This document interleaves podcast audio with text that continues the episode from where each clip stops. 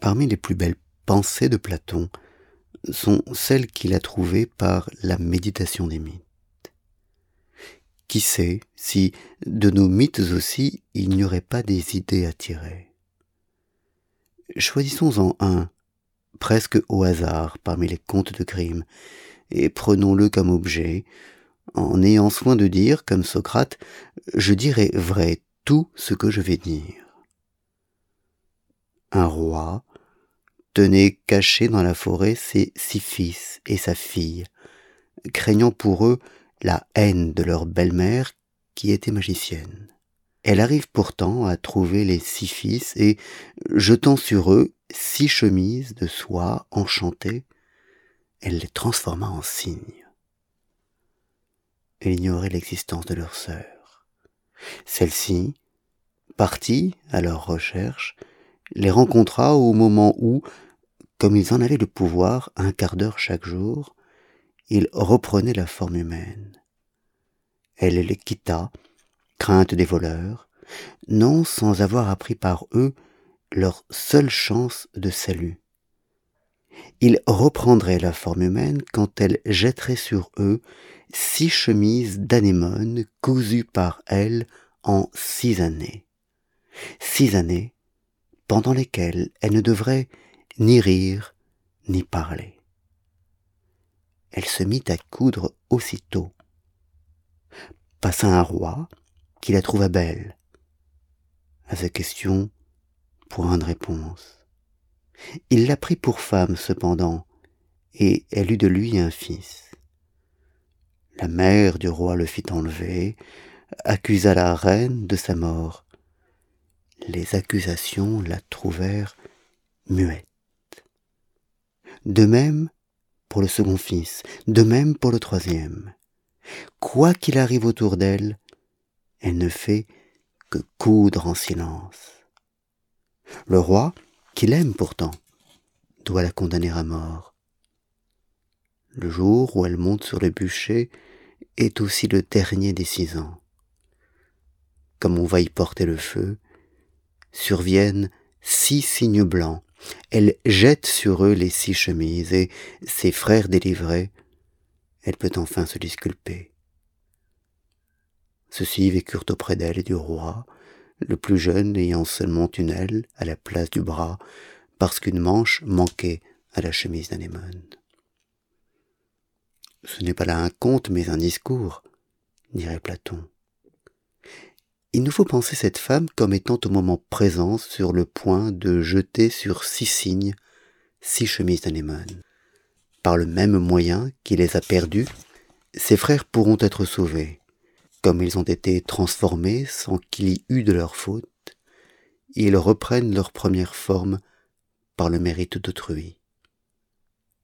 Sans doute, s'ils avaient été enchantés pour une faute par eux commise, ils auraient dû subir l'épreuve qui les aurait délivrés. Dans le conte, ils ont reçu le mal du dehors, ils reçoivent le bien du dehors aussi. On pourrait dire que tout cela n'intéresse que les corps. Mais le conte n'est pas le même que si l'épreuve de leur sœur avait été de chercher, par exemple, une plante magique, car la plante les aurait sauvés, et non leur sœur pour sauver les frères perdus par des chemises de soie, il faut des chemises d'anémone. Mais elles n'ont qu'en apparence une vertu salutaire. Le salut des frères n'est pas là. Leur sœur doit, pour les sauver, pendant six ans, ne pas rire et ne pas parler. Ici, l'abstention pure agit. L'amour du roi, les accusations de sa mère, rendent l'épreuve plus difficile, mais sa vraie vertu n'est pas là. Il faut qu'elle soit difficile, l'on ne fait rien sans effort, mais sa vertu est en elle-même. La tâche de coudre six chemises ne fait que fixer son effort et, l'empêcher d'agir. car tous les actes lui sont impossibles si elle doit la mener à bout, excepté parler et rire. Le néant d'action possède donc une vertu. Cette idée rejoint le plus profond de la pensée orientale. Agir n'est jamais difficile. Nous agissons toujours trop et nous répandons sans cesse en actes désordonnés. Faire six chemises avec des anémones et se taire. C'est là notre seul moyen d'acquérir de la puissance. Les anémones ici ne représentent pas, comme on pourrait croire, l'innocence, en face de la soie des chemises enchantées. Quoique sans doute celui qui s'occupe six ans de coudre des anémones blanches n'est distrait par rien. Ce sont des fleurs parfaitement pures, mais surtout, les anémones sont presque impossibles à coudre en chemise, et cette difficulté empêche aucune autre action d'altérer la pureté de ce silence de six ans. La seule force en ce monde est la pureté. Tout ce qui est sans mélange est un morceau de vérité. Jamais des étoffes chatoyantes n'ont valu un beau diamant. Les fortes architectures sont de belles pierres pures, de beaux bois purs, sans artifice.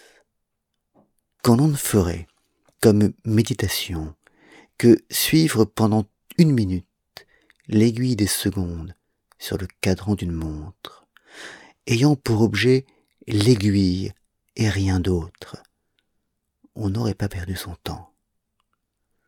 La seule force et la seule vertu est de se retenir d'agir. Tout cela, vrai pour les âmes, ne l'est dans le compte pour les corps que parce qu'en cela seul consiste le mythe, de poser dans les corps une vérité qui est de l'âme. Le non-agir ne peut sur les corps que dans ce même pays où, selon Platon, des juges nus et morts jugent des âmes nues et mortes.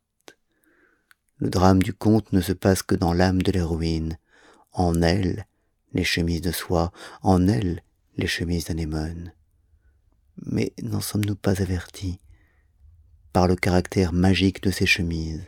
Et, le magique, n'est-ce pas l'expression dans notre corps de ce que seul pourrait voir au plus profond de notre âme? Les juges nus et morts de Platon